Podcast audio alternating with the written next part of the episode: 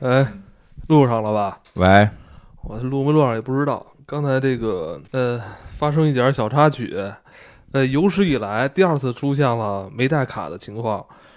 呃，然后呢，我就跟金花，因为今天是来金花这儿录音嘛，然后我跟金花就出去买卡，其实买的就是 SD 储存卡，其实挺常见的，就是在这边就死活找不着，超市也没有，嗯。便利店、七幺幺、好邻居都没有，然后找了一个修手机的地儿，人大姐三十块钱卖我一块二手卡，就还是个小的，结果我们插过来就是录了一一开始录能录上，但是后来再录就录不上了。结果呢，嗯我们还录了一个一个多小时了，就是今天这期节目，一个多小时录完了对，因为我们开始先录了一个动画片儿，我们正哎正好我们在一个这个反正一个神秘的新平台，我们录了一些关于动画片儿的，大家有兴趣可以看听听。录动画片儿还没毛病，然后到了后边这遗传厄运啊，你说是不是这名儿不太行？而且录的时候，我因为我监听着，我都能听到录进去了。嗯结果最后录完之后，我摁 stop，就是结束今天这个、嗯这段录音的时候，我在回听回放就就显示空的，啊，还显示了一个我们都不认识的这个单词在这个屏幕上。是你不认识。哎，这么说不是更悬一点吗？哦哦哦对吧？哦啊，一个不认识的单词在屏幕上。重新说啊，重新说重新说啊，重新说啊。嗯，对，是啊，出现了一个 Stonia 这么一个单词。就回家取卡去。我这一路我就特别不舒服，嗯就是我终于体会到咱们有些科幻电影里边那种穿越，就是什么这个。就是阿汤哥不是之前有一个啊来回来去来回来去，我操，怎么又来一遍啊？啊，我突然理解到，他同一件事第二遍我都不想做。我操，你这电影里边有些人能重复上百遍，啊，上百上千遍真他妈疯了！我操！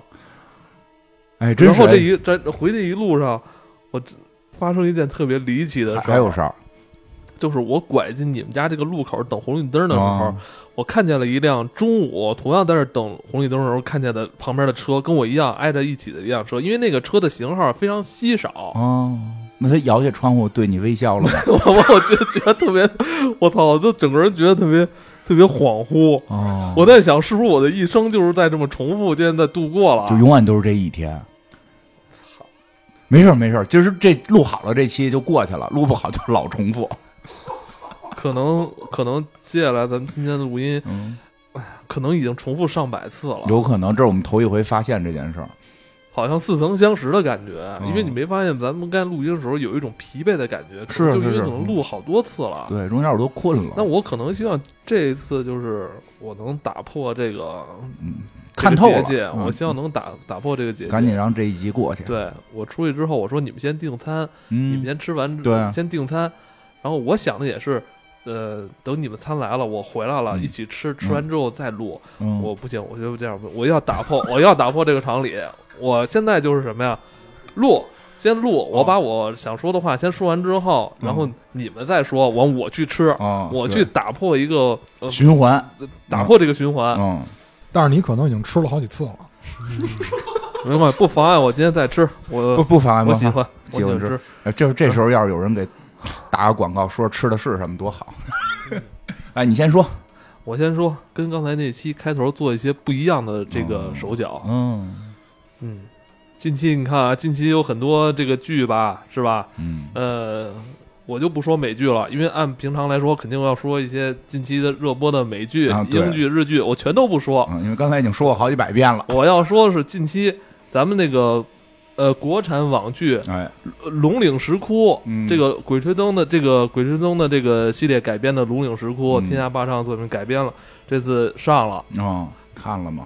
我没看，但是他之前那部我看了，哦，呃，我觉得应该不错。呃你应该已经打破了，你应该已经打破这个结界了。你成功了，我觉得你成。在咱们节目里边，第一次出现了这个 “龙岭石窟”“鬼吹灯”什么“天下霸上”这些词，头一次我应该是打破这个结界。呃，让我挺挺开心的是，我觉得嗯。在咱们这个、咱们这国内平台上还能看到一些不一样题材，我觉哎得这首先就是值得鼓励的。而是就是喜现剧喜剧谈恋爱。对，就是就是喜剧，要么就是恋爱。我觉得嗯真的，我想看到一些不一样的探险了可以。对，我觉得看一些这种类似于冒险啊，嗯。加一些奇幻啊嗯。这种，唉，不错，挺好的。嗯，接下来我还想想说什么，我也不知道，因为我因为我已经试图在打破这个循环了，所以我现在不知道要说什么。嗯，再再说那再说两句那个对，呃，西部世界我昨儿已经追到第四集了，嗯但我知道今天出第五集，少少说啊，这要没没看。感觉要循环回去了 啊，这少这第三季西部世界，我觉得好像一下就把这个这个剧情一下就摊开了，嗯就摊的越来越大，就像摊煎饼一样。对之前咱还聊呢，说已经不是像这个第二季那样了，嗯这到了一新的一个境界了。对对对，嗯就我推荐个电影嘛，就前两天看的，叫那个《绝地战警》，因为这是那个爆炸贝的，也是算是一个看家之作吧。嗯，跟威尔史密斯演的，结果前两天我看就是某资源平台上又有了这个啊《绝地战警》，我想那就重温一下呗，吃饭的时候重温一下。啊结果一打开竟然是新的，对啊，就是新的续集是吗对吧？吗？是新的，是新的，是新的续集吗？我是不是太假了？刚才表达的，呃，是续集，是续集。啊但是就是《绝地战警》，因为之前拍过两集还是三集来着，我忘了啊。但是这次我看导演也不是迈克尔贝了，我就 很欣慰，很欣慰。然后我就是进去以后还是就是很贫的那个样子，就是他保持这个原汁原味还是不错的。而且这次就是呃动作戏还是很过瘾的啊，比之前的《绝地战警》吧上了一个高度啊。因为这个这两个演员，毕竟他们，而且就是你发现没有，这个黑人兄弟他真的不显老，就是这俩演员真的跟前几年看还是一样的。我也打破一下，打破一下。夸他们。对，哎，那我说一个啊，这个最新的就是之前咱们做过一期叫这个《怒犯天条》，对吧？就是这个这个凯文史密斯吧，叫凯文史，哎，那个也出新的了。那个是凯文史密斯，后来他们自己拍过那个《教和鲍勃的反击》，现在出《教和鲍勃反击二》了。就是这种特别傻的这种电影，还是有传承继续的。来，你这儿看半天百度了，你有什么想发言的吗？我最近看美剧都是在尝试一些新的，比如说不说美剧了啊，不说美剧啊，啊，那反常理的。啊，我看了一个日本动画片，特好看，是叫什么呀？呃，时之国，我操，拉回去的。直接穿到几个月前等等等，我看一眼，我看一眼，看一眼，稍等一下，叫《鬼灭之刃》，这这个鬼灭好像说这个这个 这这这个好，好那打破了今。天的这个电影，那个是《遗传厄运》，《遗传厄运》啊，其实是呃两年前，应该是在一八年年初的这一部美国恐怖片。嗯呃，然后这个导演啊，这个他的作品不多，他算是一个新锐导演啊。呃，但是我们在去年十二月的时候，应该是做过一期《仲夏夜惊魂》，对对对，同样是这个导演阿里艾斯特的作品。嗯嗯、这个导演啊，呃，八六年生人，比我们都小挺，年轻的。然后，嗯、一上来就接连拍这些恐怖片啊，神神这嗯神神叨叨有点，对对，这个而且这两部恐恐怖片而非常相似，都是嗯这个嗯反映这个邪教教、神秘学、什么符号啊这种东西。对对对，嗯，因为上次去年我们做的时候就。本来是想想两个一块儿做，这话真是说过。嗯 本来想两集一块儿做的，后来因为时间有限，那个就聊多了。嗯今天这个可能会更多，嗯是吧？咱们前头就结束了行，？我不说了，啊行我不说了，来我我洗手去，我吃我来来吃汉堡。来来，好，那就交给这个这个叫主讲的，这个我不太想给你，因为这个是我的专属麦克风。要不然我戴上那手套。因为哎，其实就是去年挖了个坑，就觉得得填一下。而且这金花不得不说，他有资格，就是有潜力成为这个老戏骨。人不说嘛，说像这个朝伟啊，像嗯德华这种老戏骨，他最大特点是什么呢？是就比如说他拍一个场景的时候嗯，啪 NG 了，嗯然后导演说你再来一遍嗯，他能保持跟上一次一样的状态。哎，所以就这个金花就是有我刚我这话刚才一点没变是吧？对，金花就包括语气什么都没有变啊，这可能也是我们上一次的遗传啊。就就是大概讲一下这个《讲讲三个月》，它是就是非常鲜明的这种嗯神秘学题材的电影，而且它这里边包含两大块儿，一会儿我们会呃进行逐一的去讲解。嗯，开门就行，没关。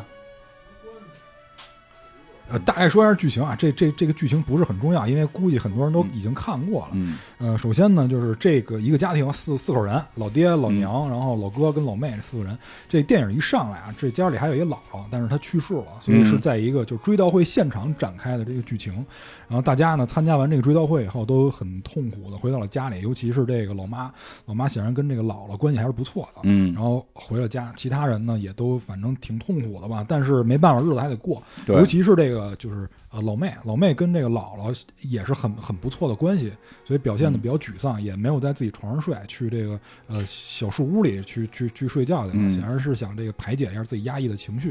然后这个老妈呢就在屋里这个收拾一些姥姥留下的遗物，这个时候出现了一个比较关键的道具，就是一封信。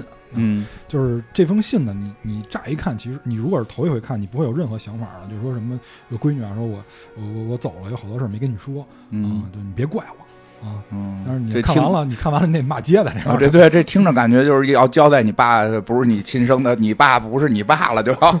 但是就这个，就这个，我嗯。我反正作为我个人来讲是不会太注意的，因为很多片儿这种题材都特别多，对。对吧？而对但是对吧嗯？但是就是往往这个就是埋一个扣儿，但是这个扣儿有的时候是好的，就比如说其实你有一特有钱的啊对对对对就埋到哪儿，哎来跟你说这都是生意，对，但是这这不太一样啊。嗯这不是反正反正这妈妈也没太留意，我估计她也没太留意啊，嗯就就就回屋了。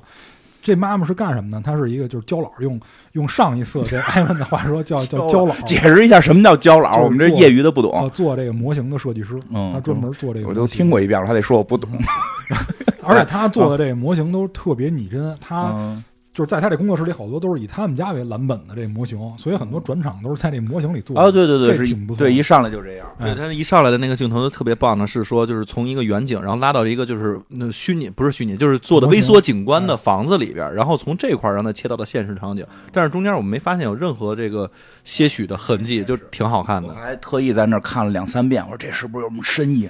这镜头里是不是藏着哪儿有一什么东西？看没没没找着，有吗？呃没有，那这就是就是就是剪辑点非常的流畅，主要为了剪。辑流畅。对对对，不过确实，我觉得另一点就是，他家里边真的就是咱在这屋里，然后现在这有一个，我给你们展示了一个咱们这住这屋的模型，里边搁着四个小人，举着麦克风跟这一块儿对录东西呢，还有一人在旁边吃汉堡什么，其实挺瘆得慌的。是是，怎么五个人？你他妈说五个人能不瘆确确实挺瘆得慌的，就是自己看自己这种感觉。对对对说白了啊、然后接下来呢，这这个日子就过了下去啊，就我们发现这个这家里的这儿子跟老爹好像相对会正常一些，然后这个母女二人呢就显得有点神经质，尤其是这个这个老妹啊，第二天在学校考试的时候还自己玩玩具。这老妹不得不说是一个手工达人，做了很多这个小物件。随妈，遗传，对，做了很多这个小物件，然后突然考试考一半儿的时候，老师说：“哎，别玩了，先考试吧。”这时候窗户上啪一声，一个一个比较响的声音啊，就一看是一个鸽子在这上面撞死了。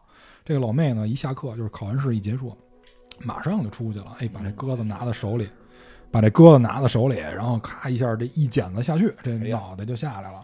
啊，当然这个脑袋是有用的啊，它它是它是跟其他的零件做组合用的啊。然后接下来这个老妹也是表现的比较恍惚，因为可能是对姥姥的思念。结果这有一天啊，老哥跟这老妈说说这个我得参加同学聚会啊，说咱这日子也得过呀、我得哦排解一下。老妈说那你去呗，嗯说那个就是车可以借给你啊，但是但是你得拉着老妹去玩。然后这个时候就叫老妹，就老妹也没在屋里，就一看老妹也没穿鞋，就是在屋子外头，就是往一个场景远眺，在远眺啊，就若有所失的样子。但这个时候呢，就是导演给了一个镜头，就是这老妹的第一视角，她看见了自己的姥姥，对，然后在一个火圈里边，然后望着她，再跟姥姥对视。然后这个时候妈妈过来打断了，说：“你们赶紧去玩去吧，嗯说排解一下，别老别老跟屋里折腾什么这那的。”这时候还提前，就是之前还提前交代了，这老妈跟他说说别让他吃坚果啊，他他过敏，你又不是哦不知道。对，这个老哥呢，就就去去这聚会了，就这聚会上啊，哎，很很热闹。结果还有他喜欢一姑娘，哎，这姑娘就说说怎，么那么高兴？因为咱们得跟上司不一样。然后上次你说别的事儿的时候不高兴，这是特高兴的，对吧？对对对，然后这姑娘说说，哎，咱们要不要上去去嗯，嗨嗨一下，嗨一下啊嗨嗨一下？这这小伙子是吧，血气方刚的。嗯你以为就是嗨去了？是我我以为就我想那种嗨嗨嗯，这结果这一上，你看这姑娘拿着一个水烟水烟枪出来，哎，嗯，说咱们这得尝试一下，是吧嗯？年轻嘛，得勇于尝试。但什么就是但其实这个细节里边交代，这个儿子之前也自己尝试过，偷摸嗯自己是尝试过的。这时候就得想起那种歌，什么拒绝黄，拒绝哎毒，对拒绝黄赌毒。然后这个老哥呢，就说：“我说我得上去嗨一下。”说老哥这人生大事儿，你体谅一下。老妹又不干，他说嗯：“哎，你不是爱吃巧克力吗？因为哎这老妹她爱吃巧克力。他说：你看那有巧克力蛋糕，你吃呗。”结果这巧克力蛋糕之前交代的一个场景是什么呢？有人在那儿剁核桃，啊，剁核桃仁儿，也就是说这是一个果仁儿的蛋糕。还不容易被一吃还不容易被发觉。哎，它是被埋在里边它是被埋在这个蛋糕里的。当然这块儿是有是有疑点的，一会儿我说一下，这是有疑点的。上回你没说这疑点，对啊，就是打破嘛。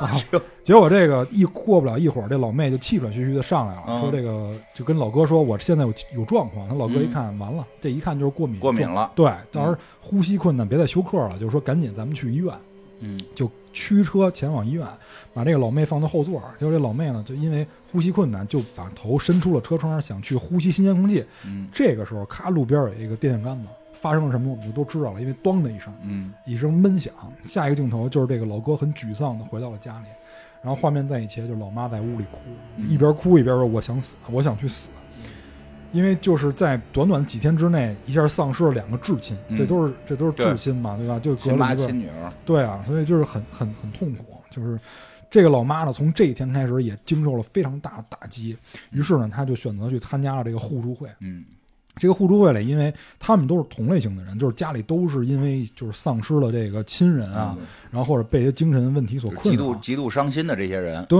对对，结果这个这老妈往这一坐就就开唠呗，就讲一下说我怎么着怎么着，说我妈呀是一个这个人格分裂，就是她姥姥是哎，就姥姥是人格分裂，说这我哥啊就是孩子的舅舅，孩子舅舅，哎，说我哥是这个精神分裂。嗯结果这个我哥有一天啊，就是上吊了，嗯上完吊以后还说说是这个老妈迫害的我，嗯说我呢自己还梦游。等等会儿等会儿，啊上完吊之后说是老妈迫害的我，你啊看这多那个多惊悚多惊悚啊！很惊悚，很惊悚。嗯然后这他说我呢，我这个就是睡眠质量不好，又经常梦游，有的时候我干什么自己都不知道啊，就断片了。嗯，突然一看说，哎，我之前没干这个呀，是吧？就夜里边梦游干的，哎，对，结果这这几个哥们儿就旁边这几哥们儿都愣了，说我们这就是互助会啊，说不是选秀啊，我们这我们这儿来的主要是大家差不多，你不能来一个，你到这儿你就超纲了，你你，是是？你来这儿当明星嘛，对吧？比惨还比出明星来了。是啊，选这这互助会不是选秀，结果结果这里边有一个感觉很热心的一老太太，啊面目确实挺慈祥的，嗯说这个闺女啊，说我心疼你，嗯，说什么时候你想跟姐唠，说都可以，没问题，就姐理解你，什么辈分呀？行，可以，大概那意思。明明白。就就是说我理解你，然后就反正就留留了一些联系方式，在本上写写了一下。然后这个这个这个妈呢，就是因为受到了这个压力啊，实实在是受不了了，就就回屋开始就做这个模型。嗯结果画面一切，啪做这模型是这个事故现场，嗯，就是这个出车祸这事故现场，地上还一脑袋。然后这图什么呀？然后这老爹就不不乐意了，说你什么你过不去了是不是啊？说你这让儿子看见怎么办啊？对啊，就手心手背都是肉，嗯虽然说是就是至都是至亲的事儿，啊你你你你这这他妈得解释解释，对他妈说了，说我客观的还原现场，你多讨厌这种不要带着情绪在里边。哎，对，老对对对，从真是老这么着，一旦一旦伤害了别人，就站出来说我这就是客观的，对，是太讨厌了。是吧？就啊这种这种人真是，结果这结果这个日子就越过越艰难，就直到有一天，这个他父亲上班的时候就收到一邮件，嗯。是这个是这个他姥姥下葬这个墓园给他发的，说嗯。说你媳妇儿这个母亲下葬第二天，这个墓是一大坑空了，就是嗯。而且他挖的是非常整齐、非常深的一个坑，这哦，空了，就是连棺材应该是一块都没有，都没了。哎，都没了。然后这个这个老爹就若有所思的样子，好像是知道，也好像不知道的样子，但是看着好像这老爹很聪明，感觉是这个有点像那个毛利的 这感觉，啊哎，那心里有数，心里好好似有数。心里有数，哎，嗯他老爹是之前接过一个电话，但是咱们是听不到那个电话里边到底讲的是什么。对，那现在你要是看完这段的话，你再回忆那电话里边可能讲的是类似这个事儿，有事儿，但是也没说具体是什么事儿。就看来就是这个事儿，早就是棺材被盗了。因为还有还有一个可能啊，嗯就是说那个那个电话实际上打的就是这个事儿，嗯只不过这个邮件他见过，他这一天又翻出来看，因哦为，前一天有可能。因为之前他媳妇儿不是去互助会了吗？嗯之间发生什么电就是电影是没有交代的，哦而且他媳妇儿还说自己有梦游习惯，自己经常不知道自己在干什么，嗯，你在暗示什么了？哎，这些都是疑点。嗯，结果这个压力呢就越来越大，在在在一是一天晚上，听着这媳妇儿就不打算往好了过呀。哎，就一天晚上就爆发了，嗯就是在吃饭的时候就突然就叫起来了，这个嗯这个这个这个老妈就歇斯底里叫起来觉得自己压力太大了。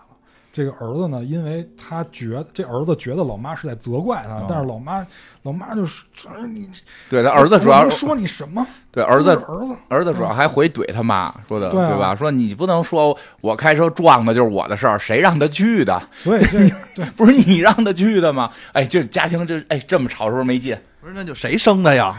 对吧？最后最后往根儿上，谁让生的？对谁让生的？你们这有点这第几调解室呢？所以就这个这个这个压力就越来越大，就张力就越来越强。结果这个第二天，这个这个老妈可能也受不了了啊，就就找这个大姐，说咱们唠唠呗。嗯，就之前互助会那哎，互助会大姐，咱们唠唠呗。因为大姐之前也跟他说了，说说说说说说老妹啊，说我我我孙我孙子啊也去世了，就很年轻，几岁就去世了。说之前有一有一大师说跟我说能通灵，哎，是说能通灵。嗯。就是你按我这个步骤就嗯。可以召唤到他，你跟他能跟他交流，嗯。然后就是正好他去了嘛，就是嗯。你看来呗，对吧？来，我给你演示一下，然后说嗯来，老妹先喝水，嗯，结果这个结果这老妈一喝水啊，嘴角就是有点这跟茶叶似的东西，嗯。这一看就是有药嘛。嗯，但是这个药是干什么的没有交代嗯啊。结果一会儿就他们就在尝试这个这个通灵，他们说什么就在灯都关了，然后点几根蜡，嗯，这个桌子中间放个水杯子，就是底儿朝上，然后把手都摁在那个你别老比划我这桌子，艾文刚把水杯拿下去，在我这桌子上比划，就我还住这儿呢。就按这个杯子上，就这杯子咵自己动了。然后这个时候，这个这这大妈一看说来了，然后就拿来了了黑板，拿了个这个粉笔，就说什么孙子啊什么的，孙子，不是骂人家，不是不是这么叫那鬼魂，孙子他他们没有这种伦理观念，不没有这伦理根哎，对对，就是说就是说有有，就是说那个。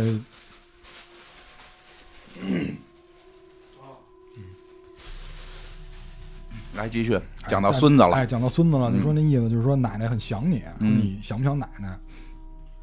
然后这个黑板上就写了，嗯说 I love you 什么 grandma，就就这嗯这种词儿就就就就出来了。嗯然后这个时候，这个女主呢，就一下就有点慌的感觉。我嗯不知道她是头一次见这个灵异事件，嗯，还是说她突然想起了自己的这个说不好，让我们看都有一种感觉，第一回演戏，就是就是你那个表达情绪是不是有点太过了？哎对对对，但是确实实是非常疯狂的状态。就是双向的，因为嗯这里边也交代了，其实这个女儿就是因为她妈就是人格分裂对然后他哥又是。所以这个女主其实就是精神状态本身就有问题，所以她这么崩还挺正常的。对对对，是是很嗯正常的。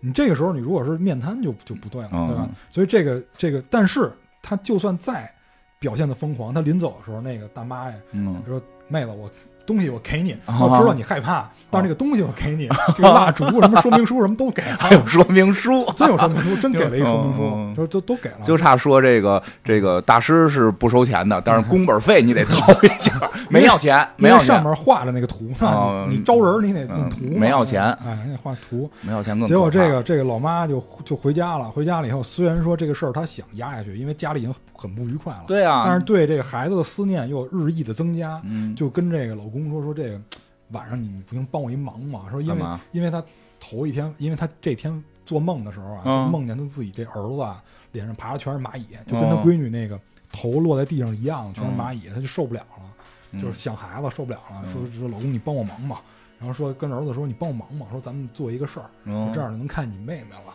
然后这样也能看你女儿了。嗯说他一直没走，我能感受到，就把俩人拉到客厅里，结果这这个客厅是黑的啊。嗯然后那个补充一下，那个艾文这时候要说说那个窗户其实没有关，然后 然后这时候老爹说能不能关窗户？而就是艾文的原话是这样的，其实这里边还有很多细节，就比如说那个窗户没有关，比如说那儿子觉得后身后有一股阴风吹来，对对。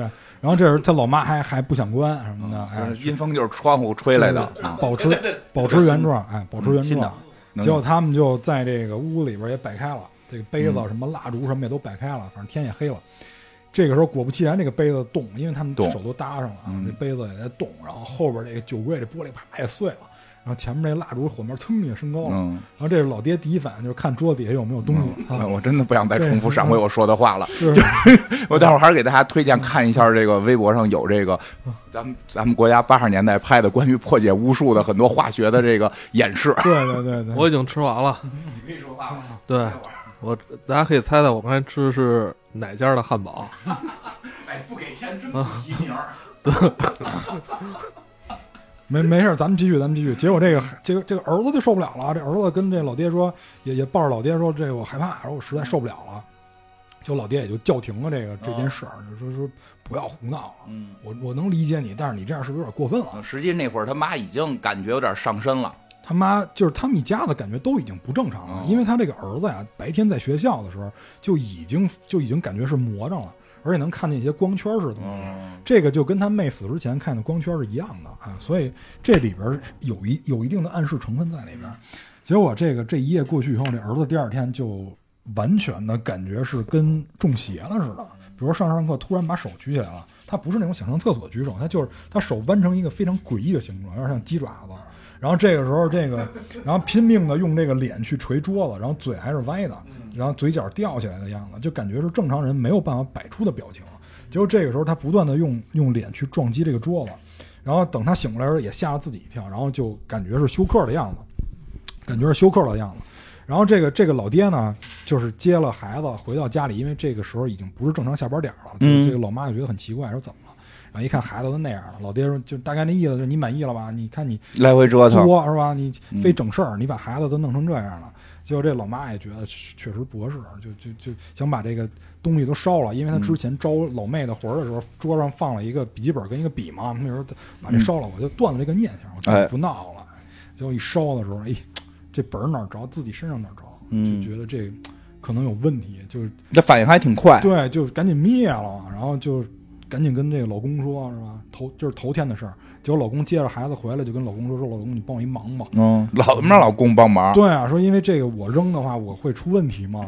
而且 所以你扔去，对这太狠了。而且之前最关键的是，这个老公也是很绝望，因为他之前还让老公看了一下这个、这个自己家阁楼，嗯因为这个老婆她自从这孩子死了以后，就不在这个卧室睡了，嗯就要么就去阁楼睡，要么就去那个小木屋睡。嗯就是小孩玩那种树屋。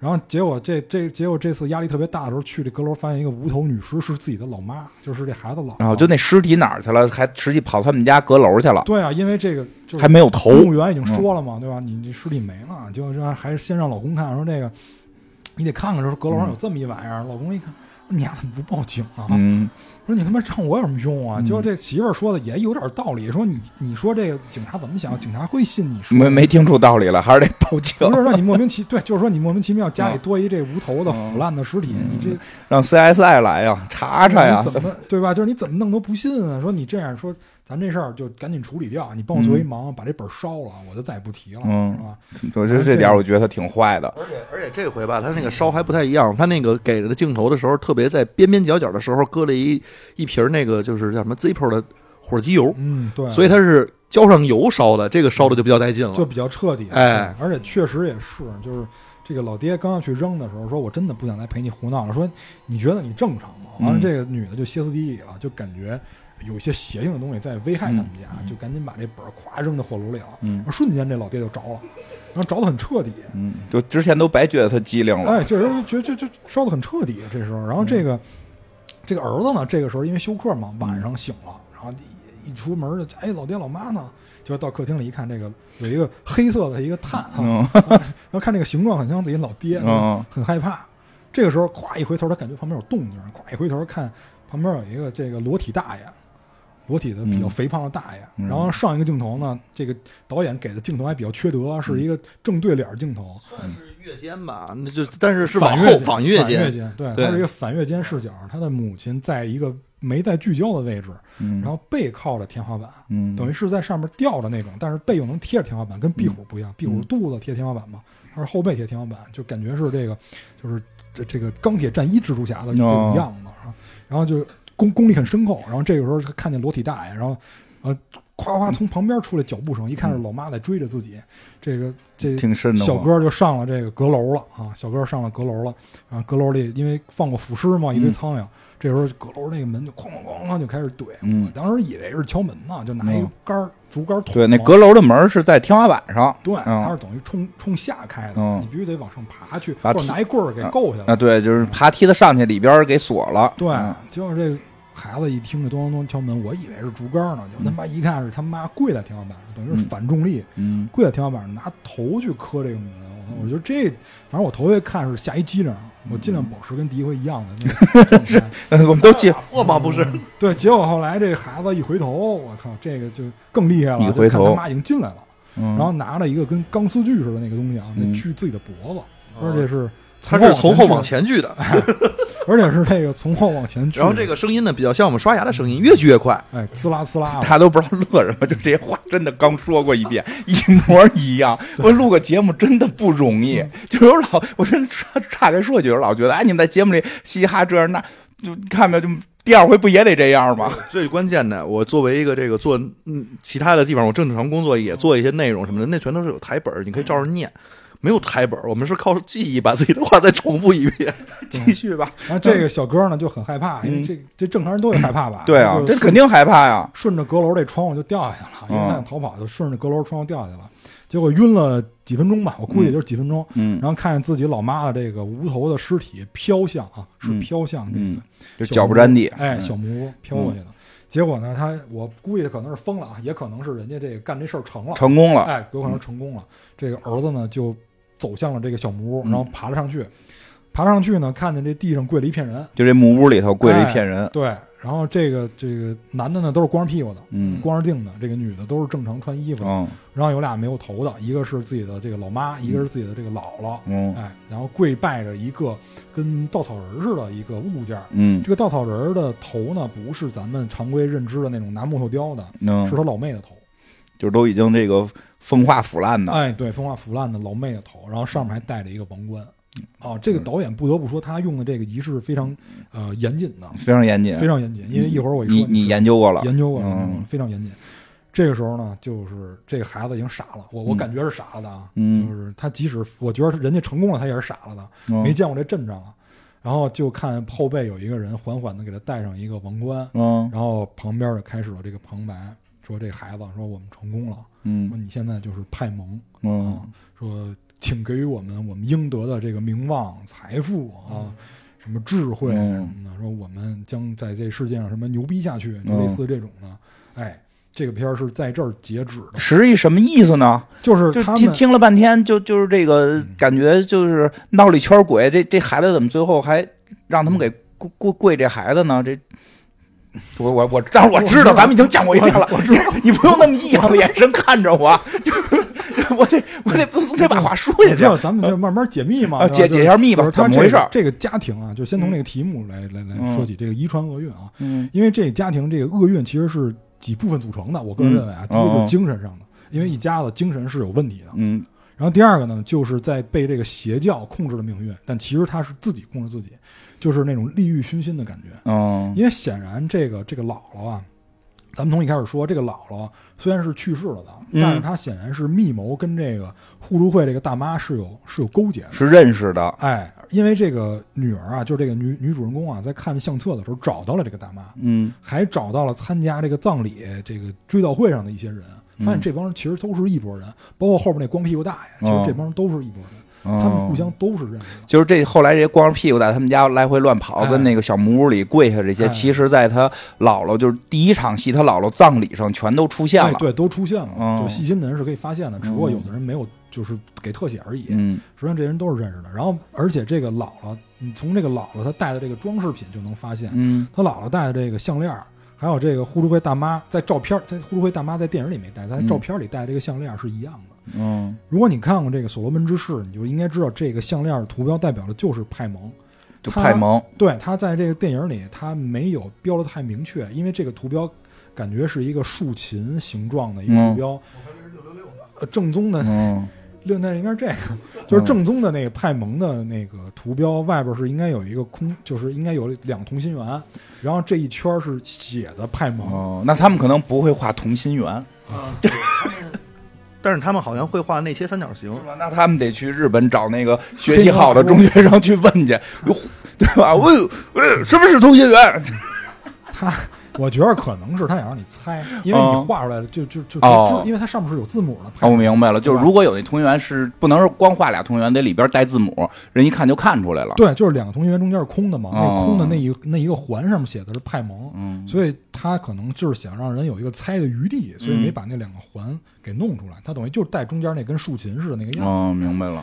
所以呢，就是包括他老妹撞的那个电线杆子，嗯上面也有这个派蒙图标那为什么呢？啊，就是说这个电线杆子是已经被刻意安排好在这儿了，或者说这个就是逃不开的一种诅咒，就是说，它肯定不是一个简单的意外了。肯定不是意外，嗯因为最后的就是独白，最后那几句旁白里边有一句话就是说，派蒙没有选择女性的躯体，因为女性的躯体是比较羸弱的，就是选择了一男性，就是说，从面上看，这剧里边是哎，由于一场意外，哎由于一个这个姥姥去世，然后孩子失落，然后一场意外，这个家庭内部有些不和谐，然后这个母亲精神开始衰弱，然后导致了一场人间悲剧。但实际这么一解读，不是这么回事儿，连实际就是成心的，连那个意外都是安排的。对，全全都是成心的，我天，而且这个就是最后这旁白什么意思？就是有有若干种解读啊，就是嗯。第一种解读有，就是咱们直观去看，就是这个老妹不合格，因为啊。在这个所罗门之誓里边所记录的这个派蒙啊，他是呃男性，但是他是嗯女性的这个面面庞，就是她嗯。长得非常漂亮，女的女的的头，女的脸对，但是她、嗯。但是她性别是是男性，因嗯为这个有一位就是画画家画了一个叫这个地狱词典。嗯但是它是根据臆想画的啊，嗯就原版的《所罗门之誓》里是没有派蒙的这个图的嗯啊，这是作家臆想画的。他骑的是一个单驼峰的骆驼，嗯然后就是是一个就是我感觉是一个一丝不挂的人，就看图哦来看是一丝不挂的人。呃，而且呢，在这个书里有一本书叫《启灵》，就是乞讨嗯的乞，然后灵魂的灵。在《启灵》这书里边写了，说这个派蒙基于男性的躯体，嗯那这里边就两个解释了。第一个解释就是他他他喜欢男的呗，啊你甭管他性别，他喜欢男的，嗯所以这里边这个大爷都光着腚。嗯然后这个小孩就是这个儿子，他必须得选择他。那嗯，么第二种呢，就是他选择附身的人，有可能是要选一个男性，男性，男性的躯干更强壮一些，嗯所以选择这个，所以选择这个儿子，没有选择这个女儿。嗯但是这个女儿呢，一开始又被派蒙所寄生了，啊所以我解释一下刚才那个疑点，就是他在吃这个核桃蛋糕的时候，这个他绝对是能吃出来里边有核桃的，因为这核桃你不可能切太碎，他没有拿那个研磨机去切，他是用刀切的，你不可能切太碎。切糕，哎，就是你正常人一定能吃出那个那个那个颗粒，就一定是能吃出来颗粒的。啊，嗯，你刚才说就是他必须要找一个健壮的男人的身体，哎，对，金花这样的，可以啊，骚高闷壮，这哎但是得给他那个脸换成一个美女的脸，哎，就就就就皮肤他可能看不上，就其他的都可能还好。是吧其他？或给他就是身呃金花的体型换一个那种网红小姑娘的脸，我操他得 有点恐怖。他这他这不行，人不是邪神吗？他也得减减肥，他得减减肥。然后这个，所以呢，实际上是就是他老妹的这个躯体是不适合派蒙去使用的。所以呢，这个时候老妹即使被派蒙附体了，她体内有派蒙的意识，派蒙也要把她弄死，因为他必须让他吃这个核桃蛋糕。所以在解释刚才那个柱子上有派蒙图标，这个就行得通了，就这种解释行得通了。还有一种解释呢，就是本来这个姥姥啊，她不用死，她想直接拿女儿开刀，因为最开始是选了儿子，结果儿子上吊了啊，结果就选了这个女儿，结果这个女儿可能由于某种精神病也好，还是由于什么也好，没有被派蒙附体，所以就只能再选下一代，就是就就若干种，你怎么想都对啊，因为这话本来就是模棱两可的。而且我们再去看他这个选择的这个附体的方式，就是召唤他的方式很特殊的，就是你这人必须得备受折磨。你看他这个舅舅都就被折磨都自己都上吊了，而你看他们家都被折磨成什么样了？就这个就有这这儿子对吧？就这老哥都被折磨成什么样了？都都我我感觉他都快这人格分裂了。所以就是你必须这个其实是跟我们之前说那个波尔代尔斯现象是很像的，就是鬼如果想去骚扰你，第一步一定是先出一些动静，让你让你就就是就乱，就让你心去去乱。我也乱了。对，然后就第二步就是消耗你的精力，消耗你的精力然后在你刚虚弱我今天老老想呆滞了，啊。然后就是在你虚弱的时候，哎，进入你，进入你啊。然后这时候艾文就一激灵啊，看见了一个光圈，所以这个光圈就有很有可能是这个附身的一个就是标志性的呃符号，就这个光圈，因为老老哥跟老妹都看见了，所以这个就是对于他们最后这个旁白的一些解读。然后整个这个就是关于派蒙的这个体系，其实是这个所罗门之誓。因为一提所罗门之誓，就会分成两本，就就就大小钥匙。呃，大钥匙是这个所罗门王写的，所罗门王是这个古以色列的一个一个一个王啊。他在修，据说啊，就这传说啊，纯传说，说他在修这个耶路撒冷神殿的时候，他修的这个神殿上面是要刻他自己名字的，但是就是在刻名字的时候，他听到了这个恶魔的低语，就是在跟他说什么的，传授黑魔法什么的。然后据说后人也就是在参拜神殿的时候能听到，就是说所罗门所罗门王的秘密，在他修建神殿那个王座里。反正这些都是传说啊，就说有人就是从那个就是座位底下拿到了这个所罗门之誓，啊，但是作者就是具体作者是谁，这个就是说法很多，说法特别多。然后这个是就是古以色列，这个一说就非常久远了，这这一一千多年。然后呢，这个这是大钥匙，大钥匙讲的是什么呢？主要是以黑魔法为主。那黑魔法呢，就是这个就是我们玩游戏应该都知道吧，就像术士的什么暗影剑什么的，对吧？这黑魔法为主。然后，但是这里边以除了这些诅咒魔法以外，还有一些就是呃日常生活中的这个这个作用的一些咒语，比如说这个求财是吧？我去哪儿干什么事儿能发财？这彩票什么？但是这彩票得我瞎编的，就是我干什么事儿能发财，他们可以用于求财，也可以用于这个就是求偶，比如说我怎么能让那人喜欢我，或者他到底喜不喜欢，他会不会选择我？哎，或者说他怎么怎么能让他喜欢我，是吧？我干什么事儿他能喜欢我？他就是这个从这个黑魔法的程度由由轻到重都有啊，这个是大钥匙。那小钥匙呢，就是在应该是在十一、十二世纪左右成文的这样一本书，就距离是非常远的。所以你这么看呢，这个大小钥匙的关系就是它没有关系啊，因为小钥匙最主要它是这个召唤术，就像相当于这个术士的这个召唤术，恶魔这个系的这个哎，这个这个技能，它主要讲的是召唤。这里边主要讲的是这个七十二柱魔神啊，就是这个所所罗门的这个七十二柱魔神。这里边我们这里边所出现这个派蒙是排名第九位的，他们给这七十二个魔神也进行了这个分分这个三六九等啊。好像我看还有什么上柱什么这个魔恶魔和什么就其他的次级恶魔，然后其实最低级的可能就是小恶魔，包括包括很多那个就就就就咱们其实游戏里边也会用很多嘛。但是他这里边不涉及小恶魔，小恶魔是他们带的兵，这里边是这里边就是君王，然后公侯伯子男这么这么往下排的，就是他们是有爵位的，然后然后有诸侯，有君王、诸侯，然后后边后边爵，然后这个派蒙呢是这个他所带的部队啊，就是传说是混编的啊，就是他能带二百二百人编的部队，这个部队里边有天使啊，你没有听错啊，恶魔是可以带天使编队的，是吧？这玩过这个英雄无敌的人应该不不太意外，加了外交术，对对对对。他们本身也都是天使，就是有对他们大部就是大部分好像说是三分之一的天使吧，然后其实堕落成就是是三分之一天使堕落成恶恶魔，当然不，但不是恶魔里三分之一是天使。对对对对对，但是那恶因为数学倒腾清。对，因为上次哎真的真的，上次你那个那个数学的问题，你怎么算出十三的？你就不要再提数学的问题了，上回你们怎么算出来这个这这啊 行三十六的？行吧？那对，没有，就上回的数算错了。嗯，就是这个，就是这些恶魔，就是这些恶魔，他因为是呃要跟这个神去对抗嘛，所以嗯这里边这个部队里边出现什么都很正常。嗯，这派这个派蒙是第九，那第一是谁呢？就是我们就玩游戏的人都知道，这个巴尔啊，巴尔巴尔不害怕，不怕他。嗯，你打你打死他多少遍？呃，估计上万吧。嗯，真的真的估计上万了，不得？少沉迷游戏。嗯总之就是这个，但是这个巴尔跟我们游戏里那个巴尔是不太一样的，不一样拼写不一样啊，嗯，他这是 B A E L，那个是嗯 B A L 不一样，然后长相是不一样的，就是在这个恶魔词典里边，巴尔三嗯头，三头第一个就是正脸儿，正脸儿是一个这个正常的人的脸，然后戴着那个皇冠，因为他排名第一嘛，他也是他也是嗯有王冠。对他也是君主级的。然后他的这个右侧，就是在他这个脸的右侧是一个猫脸儿哦，啊，是一个猫脸儿。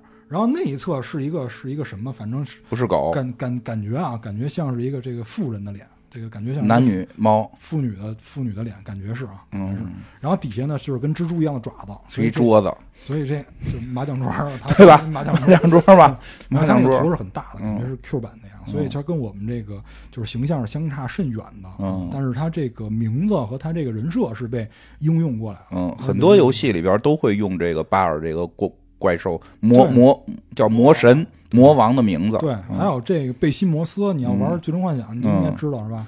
就嗯这些，不光是被欧美这西方这体系，日日本呢都也都在用。嗯日本更热衷，我觉得。对对对。对，我也觉得日本更热衷，包括动画片里边都是。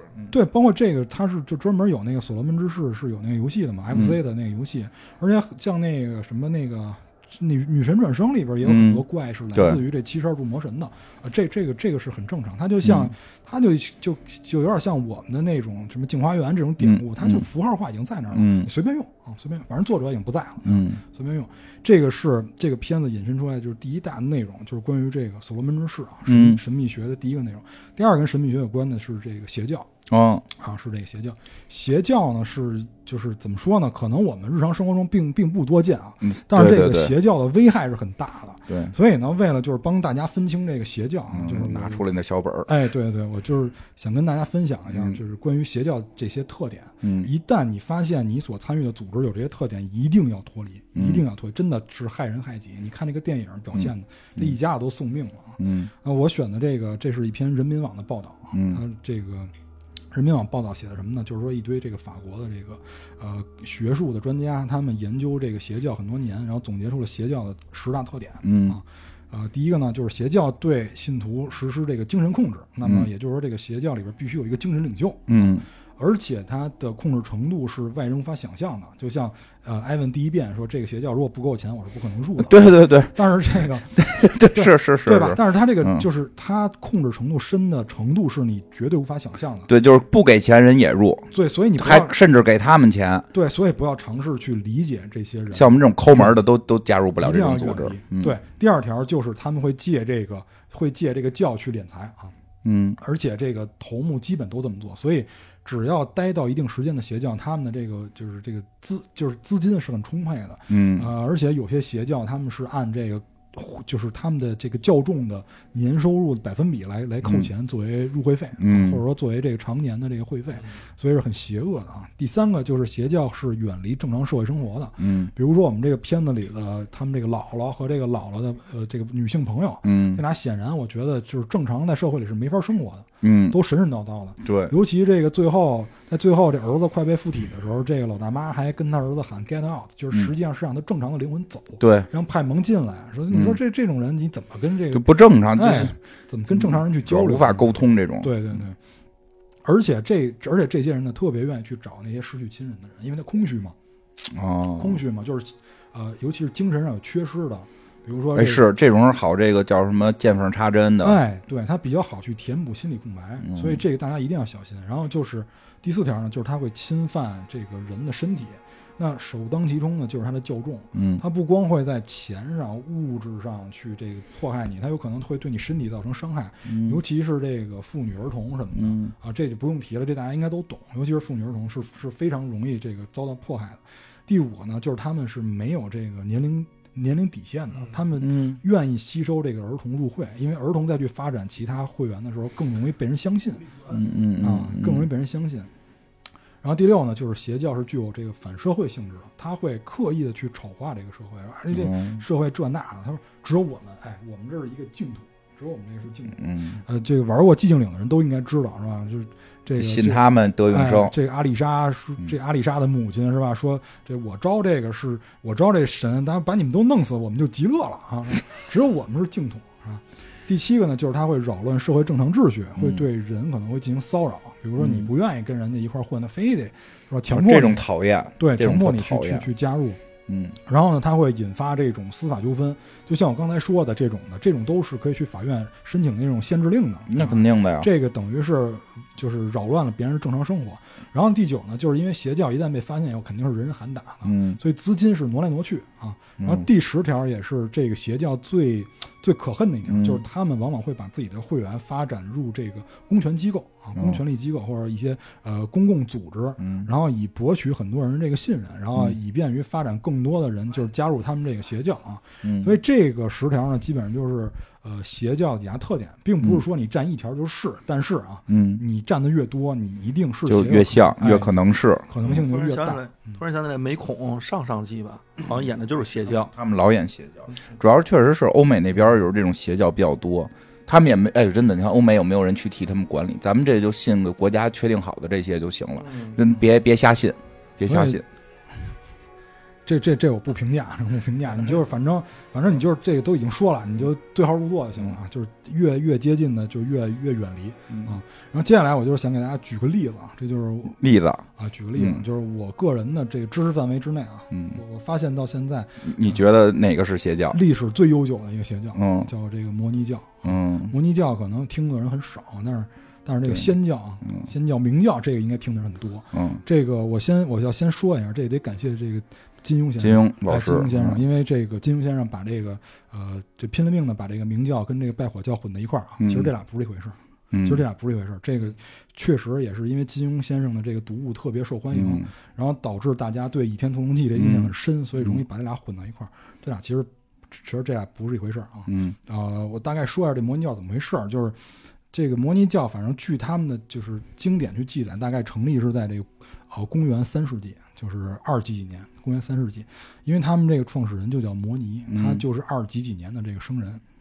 这哥们儿一出生是一个，呃，怎么说呢，算是一个宗教天才，就是说熟读各种教义，因为那个就是公元的元年，等于是基督诞生嘛，等于基督教是已经有了的嘛，他等于是熟读各种这种教义，包括那个就是仙教啊，包括新教的这种教义都，就是那长得特像袄的那个字啊，嗯，袄教你就念袄教也没事儿，啊袄教，显显显教特别，特别嗯特别像，就是他就熟读这些教义嗯啊，包括佛教嗯都都都读得很溜啊，然后他嗯。就他据他自称啊，就突然有一天他就跟这个真神真神他他自认为的真神啊进行了这个交流。嗯这真神跟他说说你信那些，就你之前看那些都胡扯的，哦哎，说你才是这个我看中的人，说你才是我看中人。哦，他说的哈，哎，对，嗯就是你得你得来干这事儿。嗯于是他就自创叫摩尼教，而且是以自己命名。名以自己命名，对，那么这个摩尼教它的危害有多深呢？它影响了这个叫诺斯底主义者。嗯因为诺斯底主义者是一个非常早就已经出现的一帮人，这帮这什么意思呢？就是诺斯底啊，在希腊语里边就叫知识的意思。这帮人追求什么呢？就是用自己的知识，用自己学习，嗯通过自己不断学习、不断的工作，取得经验，然后去给自己完成一个拯救，就是让自己升华，精神得到升华。这听起来是一个挺正常的事儿啊这对啊挺挺鸡汤，挺正常的。嗯但是被他影响以后，这帮人开始变了。诺斯就是这个诺斯底主义者，一般信奉的是这个二元论，就是现在很多宗教都是以二元论为基础的，叫二元论。但是摩尼教所信奉的二元论呢，叫做这个极端二元论，或者叫这个嗯彻底二元论啊，嗯这翻译不太一样。这个极端二元论和这个就是信奉的什么呢？就是俩神，这俩神一边厉害，就是就是他们俩力量是一样的。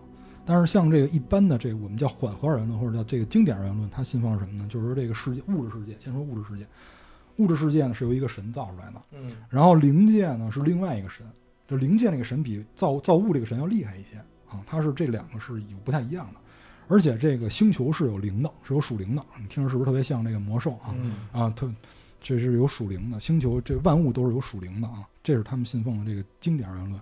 那极端二元论这俩神，呃，又极端，他俩又一样厉害，那怎么样呢？就干呗，就就就天天干。一个是这个他们叫明尊，因为光明嘛，明尊。那个呢就叫这个就叫暗魔，因为它代表的是这个黑暗，叫暗魔。这这是他们两个的名字。然后呢，这个这两个人天天干，但是就就就就能力是一样的。那他们最后干到什么程度呢？就是这暗魔啊，最后进攻到这个明尊的这个领地了。然后这个明尊呢，他不还手，为什么？因为这个明尊啊，就是至善，就是就是他身上没有一丝瑕疵，所以他不能还击。哎，他不能反击，他就召唤，他通过召唤，他经据说他经历了三次这个大的召唤。第一次召唤的这个叫善母，然后善母又召唤了一堆什么什么元素什么这那的，这跟这个按摩开干。但按摩它也有也有这个召唤的小弟嘛，是吧？你你听着这个就越来越像这个大菠萝，是吧？是吧？就很多暴雪的游戏，我怀疑都是从他们这边世界观就是引申过来的。然后呢，他们这个召唤完了以后呢，第一次就是又没干过，然后又进行了这个第二次召唤，第二次召唤又没干过，然后就进行了这个第三次召唤。第三次召唤这个叫什么呀？叫这个日光佛。这个叫也叫第三使啊，叫这个日光佛。这个日光佛就厉害了，这个这个日光佛呢，它能招出这个亚当夏娃，还能招出这个叫光明耶稣。就这个耶稣不是耶稣，是光明耶稣，是他自己起的名儿，叫叫光明耶稣你。确定这不是一个网游吗？这真不是一个网游，这真不是一个网游，这真是有这个考古记载的。啊他总之他召唤了很多艾泽，拉斯艾艾泽拉斯历史，哎，他这个他们就是就没完没了的打仗啊，然后最终呢，就是你你你创始人你得有个身份吧？创始人是谁呢？就是在第三次召唤的这个日光佛里啊，他日光佛又召唤了一个叫这个啊慧明圣使，嗯就是慧智慧的慧，明就是这明亮的明啊，慧明圣使。这个慧明圣使呢，他得去这个恶魔的领地嘛，因为这个恶魔呀，在打的过程中呢，吞噬了一些这个光光明啊，然后这个他们这个不干了，说你吞噬我们，你得吐出来。然后就召唤这些人跟他干，但是打的时候呢，把他这光打出来的时候呢，他又排出了一些污秽之物，这些污秽之物呢就变成我们了，就是我就是物质世界啊，就对，你知道咱们这物质的嘛，就就变成我们，知道吗？就是咱们都是那个污秽之物的后代主，要你这个嗯，打和这个污秽之物和变成我们这个之间的关系，我觉得就就他就他就这么说的，然后 对，哎，不是我们是，然后就是他变成我们了，这个这个叫这个慧明慧明圣使啊，就要去，哎，干掉我们。于是呢，他就用一些方法，他不能直接不能直接来，他就用一些方法，他就用这个化身的形式，他化身成了很多我们这耳熟能详的人，比如说这个诺亚啊，嗯。比如说这个这个亚伯拉罕啊嗯，比如说这个闪啊嗯，这些都是他化身。再往后就化身就更厉害了啊，包括这个佛陀，就是释迦摩尼啊嗯，包括这个耶稣，他都能化身啊嗯。但是最完，但是他在这个众多化身里最完美的是谁呢？就我摩尼啊，嗯，就是就我，所以你们就信我就可以了啊，你信我，然后你们就都是这个最纯洁的、最圣洁的。然后他们那些这，那他们都他们都是污秽之物，都是污秽之物。所以你你觉得就是他信这种东西的人，他能干出什么好事所以在这个教派创立的初始就遭到各种打压，因为你你不干好事儿，说白了，你你创造人，你像我们的神话体系里，女娲造人，这听起来是一很美好的事儿，对吧？嗯你造了很多可能，生机勃勃的，你你是我你把人弄弄成污物，这个就显然是跟很多教义是不相符的，所以就遭到了很多打压。最后他惹到的就是仙教。仙教就是这个叫索罗亚斯德啊，索罗亚斯德教创始人就叫索罗亚斯德。最后索罗亚斯德说：“说你还不是神吗？嗯对吧？我看看你是不是神，我给你来一刀。啊嗯然后结果就是这个就是就是没合上啊，没合上就就死去了，就死去了。这就是这个摩尼比较惨的一生。当然他宣传这个东西活该啊。但是我为什么说这个呢？听起来好像挺短暂的，其实并不是。因为这个摩尼被被杀以后，实际上这个教派他想延续下去，他必须要伪装啊。就是金花刚才那版就说叫换马甲，对吧？就是嗯，不是我说的啊，，那艾文说就换马甲。别胡说嗯嗯，他通过这个换马甲的方式，就不断的去掩，是是的，去他通过换马甲的方式不断去掩盖自己。他在西方跟东方都进行了这个掩盖。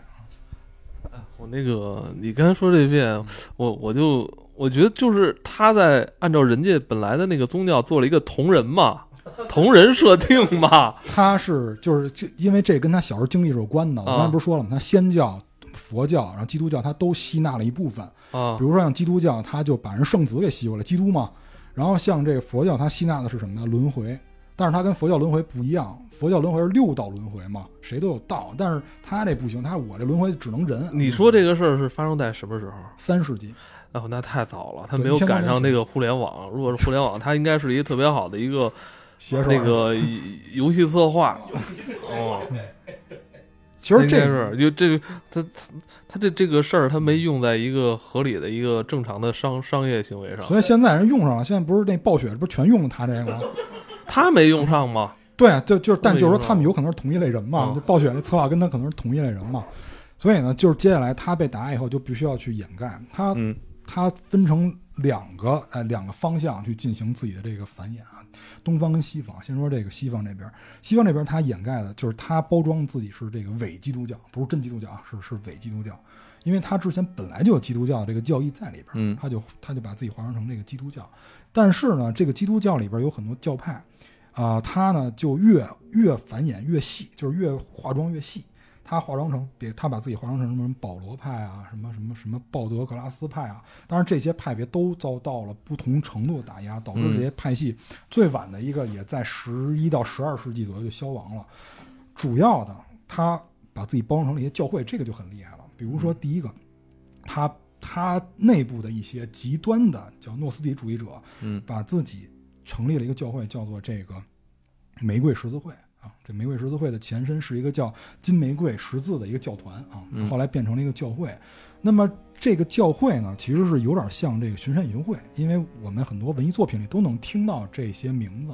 但是这个直到十七世纪的时候，这个玫瑰十字会的考古记录是被发现了的，因为在一六一四年、一五年和一六年这三年分别发表了三个关于玫瑰十字会的宣言啊，叫这个什么什么兄弟会自白啊、兄弟会传说，然后第三本叫这个啊罗森克鲁兹的这个化学婚礼。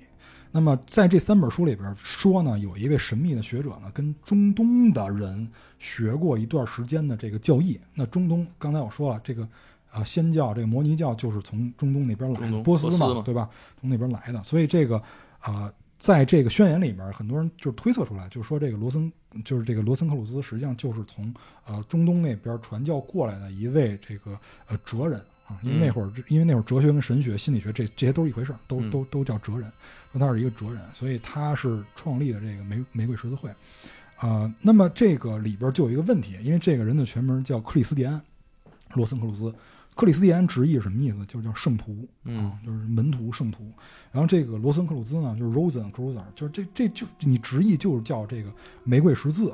那么这个名字相当于什么呢？相当于我复姓，我叫特别，然后叫，然后我名字叫大厉害。你觉得有人会起这种名吗？所以就是很多人开始怀疑这是一个虚构人物，嗯这是一个虚构人物。所以通过这个年份来看，就是很多人推测这个实际上是弗朗西斯·培根。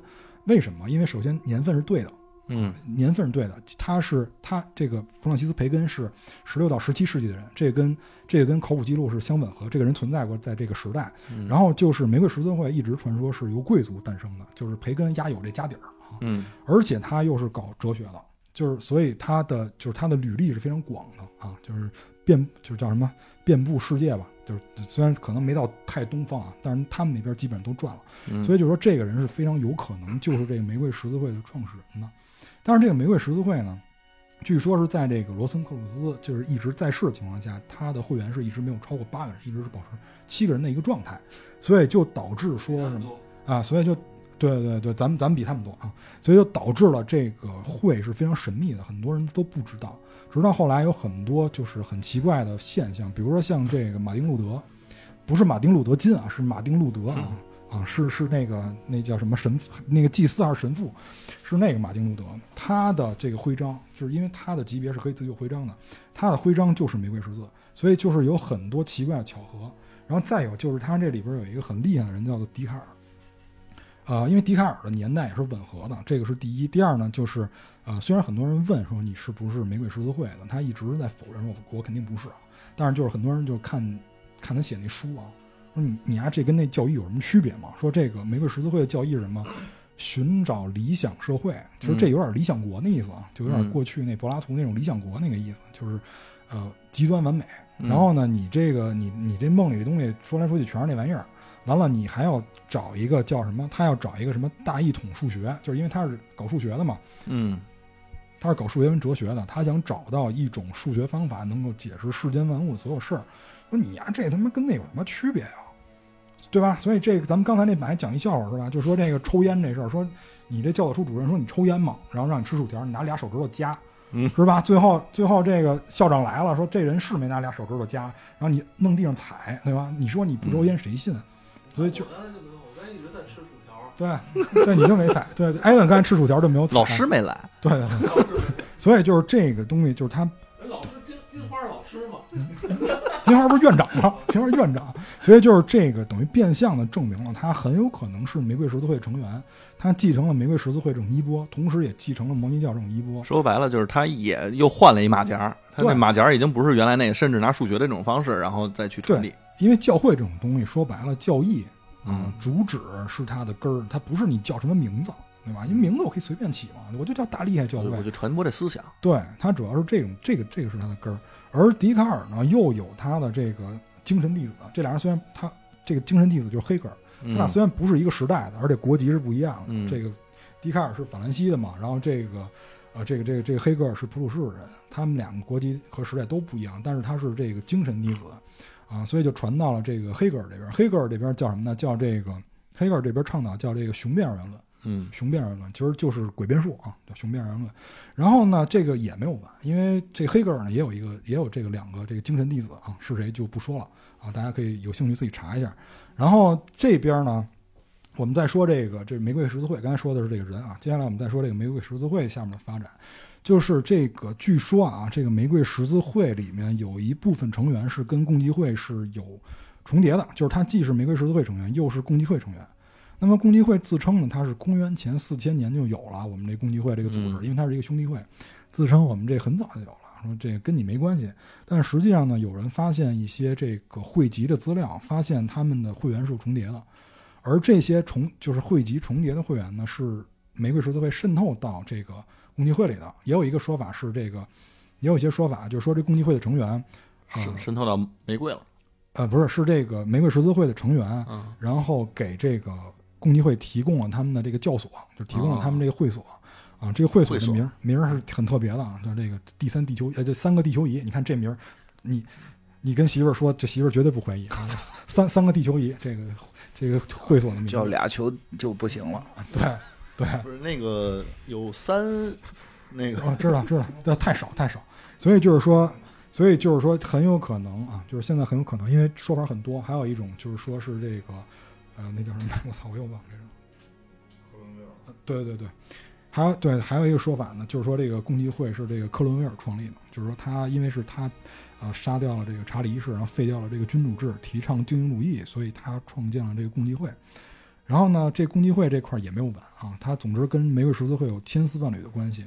呃，这个共济会呢，传说又里边有一些精英会员，他们这个精英会员好像是分度的，有一种叫三十三度精英会员，他们又创立了这个叫光明会，就是会中会，实际上是会中会，因为这里边也有双重会籍的人，所以它等于是最高级的实际上是玫瑰十字会，而共济会跟光明会实际上就是为他跑腿儿，咱说直白点，就给他跑腿儿了。那么这个就是西方的这个摩尼教的这个叫什么躲避史啊，躲避史嗯就是他到现在还在维持的，因为共济会现在还在嘛。呃，据说啊，就是就我说一个比较有意思的人，因为上一版本说到这个这唐老鸭的叔叔了，这个这沃特迪斯尼啊，传说是玫瑰十字会的会员，因为他就是他能确定的是沃特迪斯尼是这个，因为他是迪士尼作者嘛，他能就是能确定他是共济会的会员，这个是大家都知道的。但是现在有很多说法，就是说他是玫瑰十字会的会员，但是这个人已经作古了，咱也没法儿去去去考究啊。这个是西方，东方呢就比较热闹了，东方也比较惨，因为他伪装东方是伪装成这个佛教啊，伪装成佛教，伪装成佛教以后呢，他来到呃回鹘，这回鹘就是我们现在所说的这个新疆。嗯当时呢，因为为什么说能在新，为什么说它是在新疆发展扎根的呢？是因为现在我们能找到的跟摩尼教有关的资料最多的地儿，就是这个敦煌和高昌。就高昌就是现在吐鲁番，就是嗯这两个地儿出他们的这个就是残经啊，就就是最多的地儿，所以很有可能他们是在这儿扎根的。然后在汉人地区，在汉人地区最早出现这个摩尼教，呃，这个考古资料呢是在唐代，就是没有发现更早的了。但是这里边有一个问题，你你唐代你进到你进到了这个汉人的区域，那你你就惨了，因为这个时候他马上就开始这个叫这个这个这个会商会佛了，嗯所以这个里边就就就很复杂。但是他之前又度过了一段比较好的岁月，为什么呢？因为摩尼教是对女性是极度尊重的，然后这个武则天呢就觉得哎这个不错，因为她是女皇上，她觉得我这个不正啊，这名不正言不顺，就想借这个摩尼教传导这个摩尼教来正视自己的这个身份，就是我是正差，我当皇帝没问题。嗯但是这个大臣是不干的，因为不是所有大臣都都信任这种，就是就都都相信这种性别是可以当皇上的。嗯嗯所以这些大臣就找到了当时传教的这个摩尼教的这个人，就说你们的教义到底是什么？你能不能给我写出来？我看看你到底是什么玩意儿。结果这个人很聪明，他就用了很多佛教的术语，啊，嗯可能这个轮回啊什么，他都用到了这些术语，然后就编纂了一份自己的这个经典。但是，这个这个经典是现在还能找到的啊，编纂了一份。后来人一听，哦，说你是佛教的啊，那没事儿了。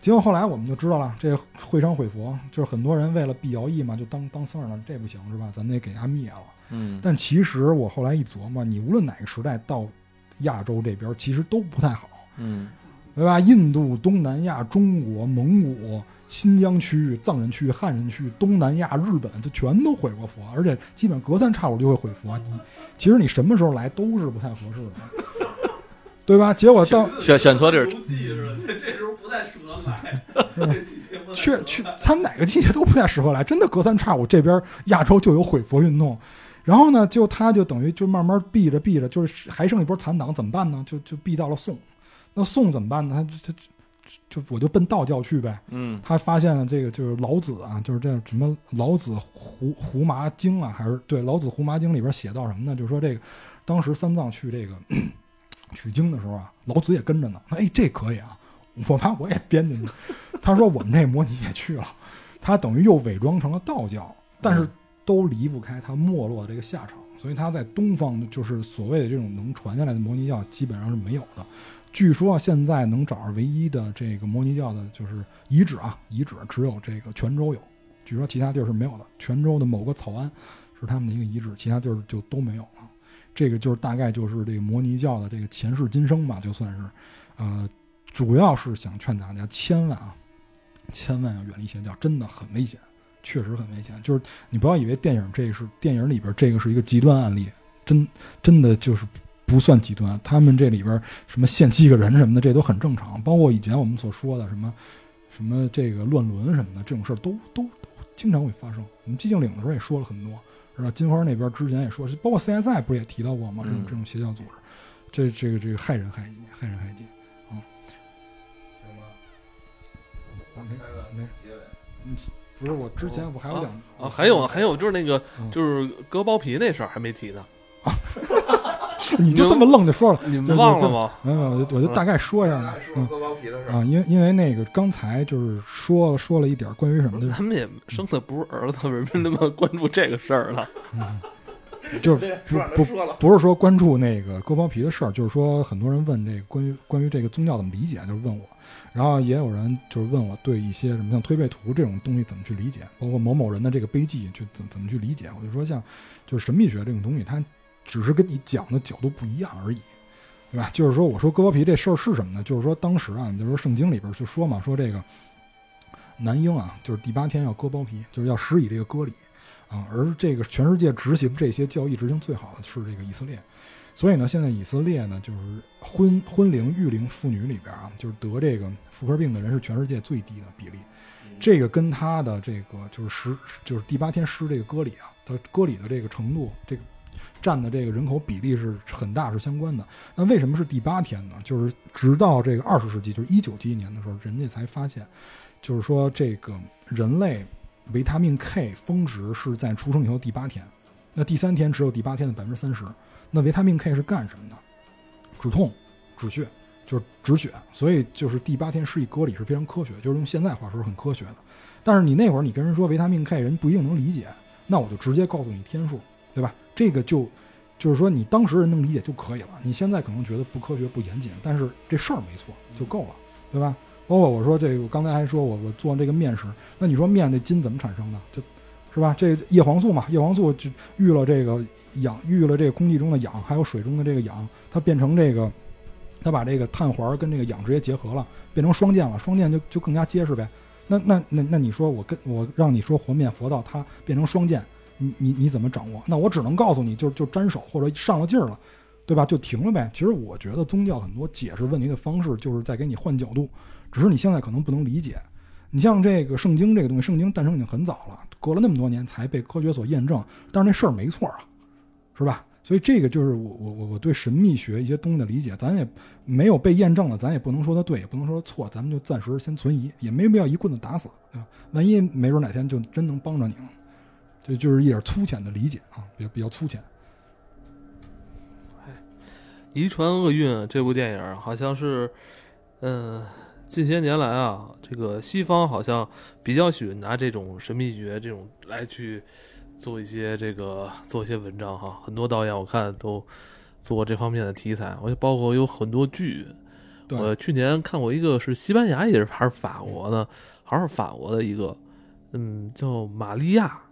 嗯，那片子也是一开始你觉得特别沉闷，就是，然后从看完几集之后，我操，一下就你会进入到他的那个邪神体系那个世界观里边儿，还是挺恐怖的，确实挺恐怖的。因为就是神秘学涵盖的幅面是非常广泛的，就是你在工具书分类里边，它里边涵盖的像什么，刚才我们说的波尔代数斯现象，什么灵异，什么什么鬼屋、什么这个算命、占卜、嗯。占星，这些都哎这类电影也是有分级的吧？嗯有的有，有的没有。我举个例子吧，比如我我以前看的那个叫《第九道门》，就是约翰尼德普的那个《第九道门》，嗯那个好像就是十八加，好像是啊，我嗯记得没错，应该是十八加，因为每个州的分级标准是不一样的。嗯他们可能在欧美可能是十三，但是在这个亚洲可能日本这边是十八，所以这不太一样。啊、可能是，嗯，是我们亚洲人比较长寿是吗？是 也也也不是，可能就是接受比较困难可能就是觉得可能接受不了啊，怕走走邪路。这种题材就是就是经久不衰，因为它里边涵盖的层面太广了，而且跟跟我们生活比较远。